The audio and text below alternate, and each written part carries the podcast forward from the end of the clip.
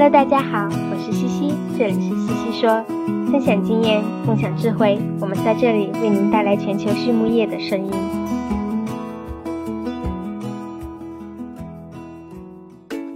感谢西西说的合作伙伴们：硕腾养好猪、瑞元舒，健康好种猪就用瑞元舒；声纳生物践行科学可持续营养观，深研博纳滋养生命；拉曼动物营养全球顶尖的酵母和细菌微生态产品生产供应商；润伯特单宁酸制剂领导者。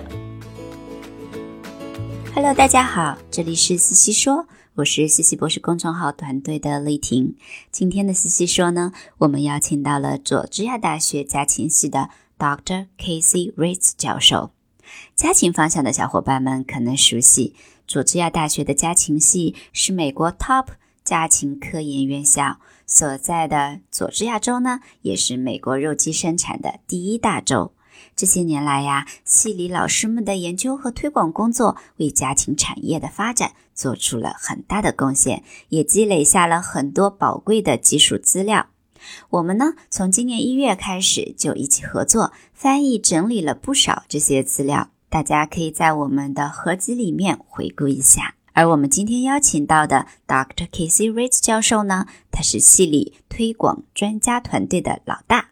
西西说和 Swanet 以往不少嘉宾都是高校里的推广专家 （Extension Specialist）。我们总觉得推广专家好像不太能准确地表达其内涵，但一直也没有找到一个很好的词来翻译。那么，到底什么是 Extension？今天这期西西说呀，就让我们借着 Dr. Riz 三十多年做家禽推广的经验，一起聊了聊 Extension 的来龙去脉。家禽推广专家们都在做什么？怎么做？在他眼中，这个工作又有着哪些愉悦与挑战呢？那么就一起来听吧。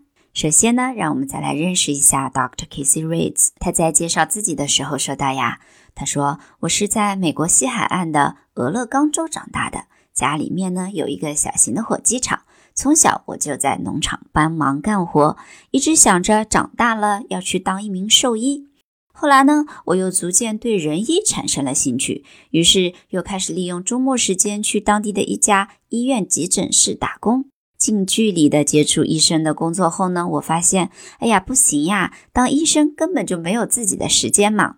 慢慢的，我意识到做农业才是自己的根，于是乎，我便选择继续在家禽领域深造。在杨百翰大学获得了硕士学位后，我又来到了弗吉尼亚理工大学，完成了家禽学博士学位的学习。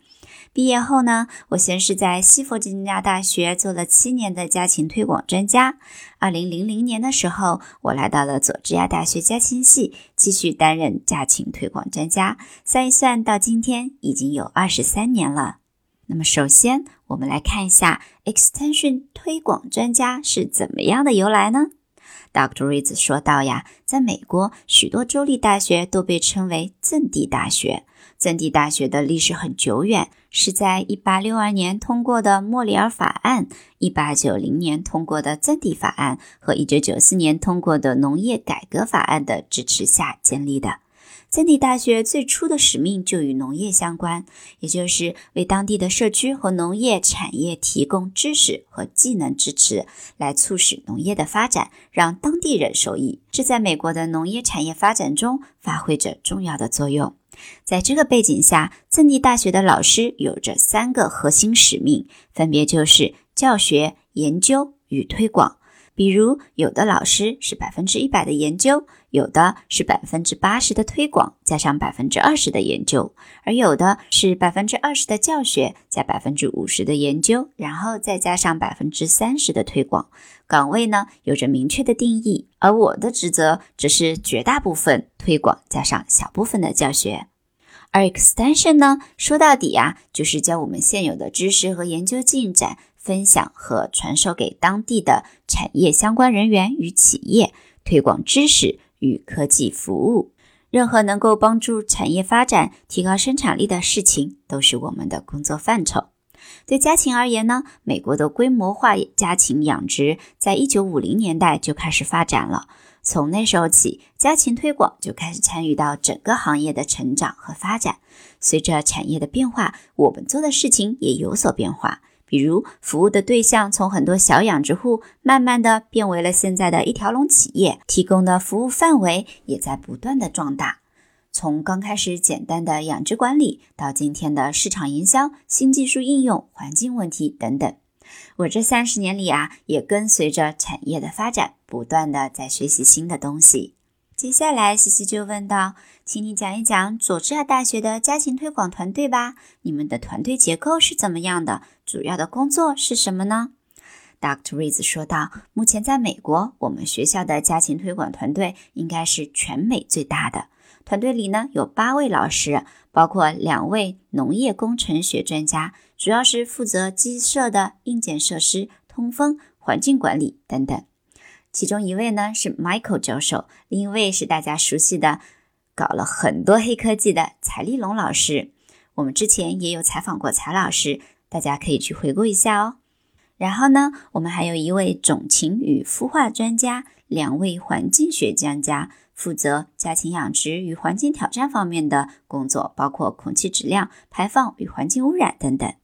然后我们还有一位生理学专家，一位营养学专家。和一位屠宰加工专家、营养学专家，就是我们以前采访过的崇霄教授，也来过西西说，大家也可以再去回顾一下。特瑞斯说道：“我们希望构建一个能够为家禽业从头到尾，从修鸡舍到鸡肉加工的全产业链服务的团队。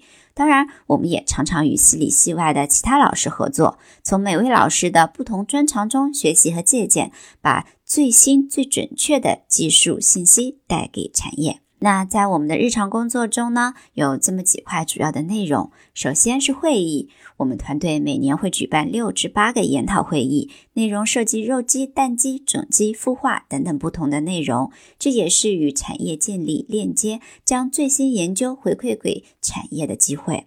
第二个呢是培训，培训呀是我们非常重要的一部分工作。除了给本周的基层农业部门做家禽养殖相关的培训之外呢。我们也提供独立的短期培训，比如每年与 IPPE 前后脚举办的国际家禽培训、孵化培训、动物福利培训、加工培训等等等等。培训的受众包括行业从业人员、普通大众、政府人员等等。我们也可以根据企业的需求定制培训课程。第三个项目呢是青少年项目，我们团队呀每年会固定参与两个青少年项目，一个是 FFA，也就是美国未来农民 （Future Farms of America），为高中生提供农业课程；而另一个就是 For Edge，孩子们呢可以参加有关农业的不同项目，我们就支持家禽方面的教学，比如教孩子们做家禽的选美、鸡蛋的分级。每年我们教过的孩子们超过三千名。希望能够为未来的家禽行业发现和培养新鲜血液。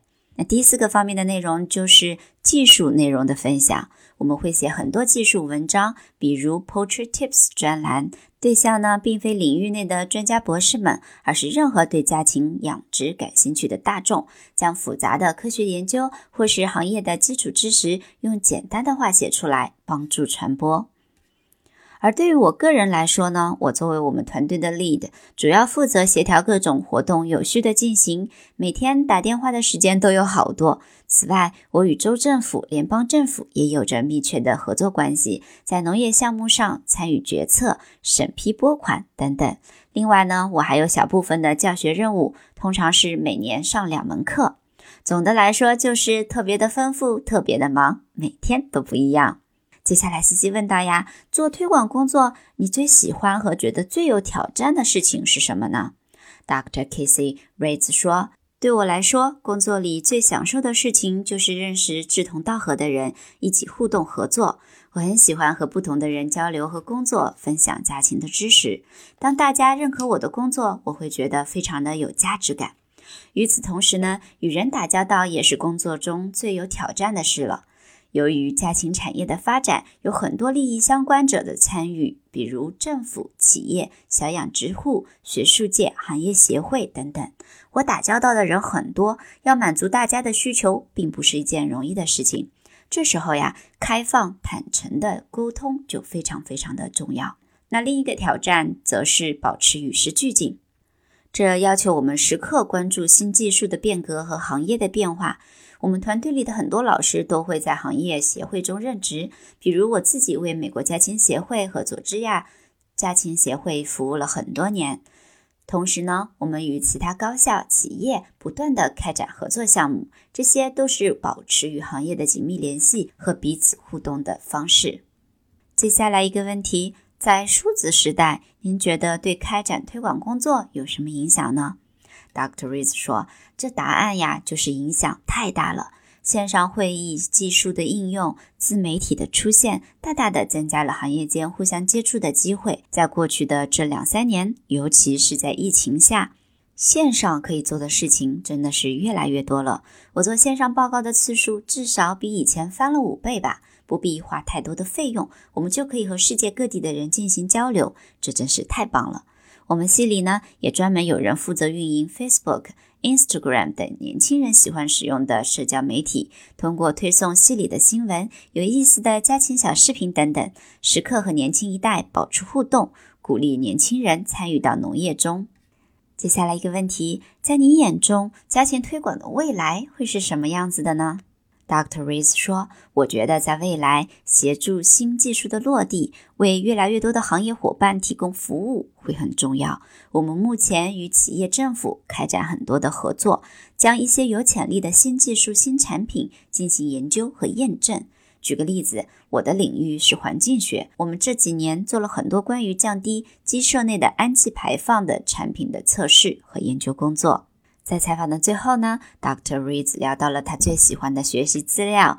他说是要用好网络。三十年前我刚开始工作时还没有通网呢，现在的网络可真是一个非常强大的工具。最后一个问题，给年轻的自己提一个建议，你会说什么呢？Dr. Rees 说：“我要早一点开始打磨与人交往的能力和沟通能力。”他说到自己在年轻的时候其实是一个非常害羞的男孩，所以建议应该不要害怕多表达、多发言，不要害怕学习新的东西。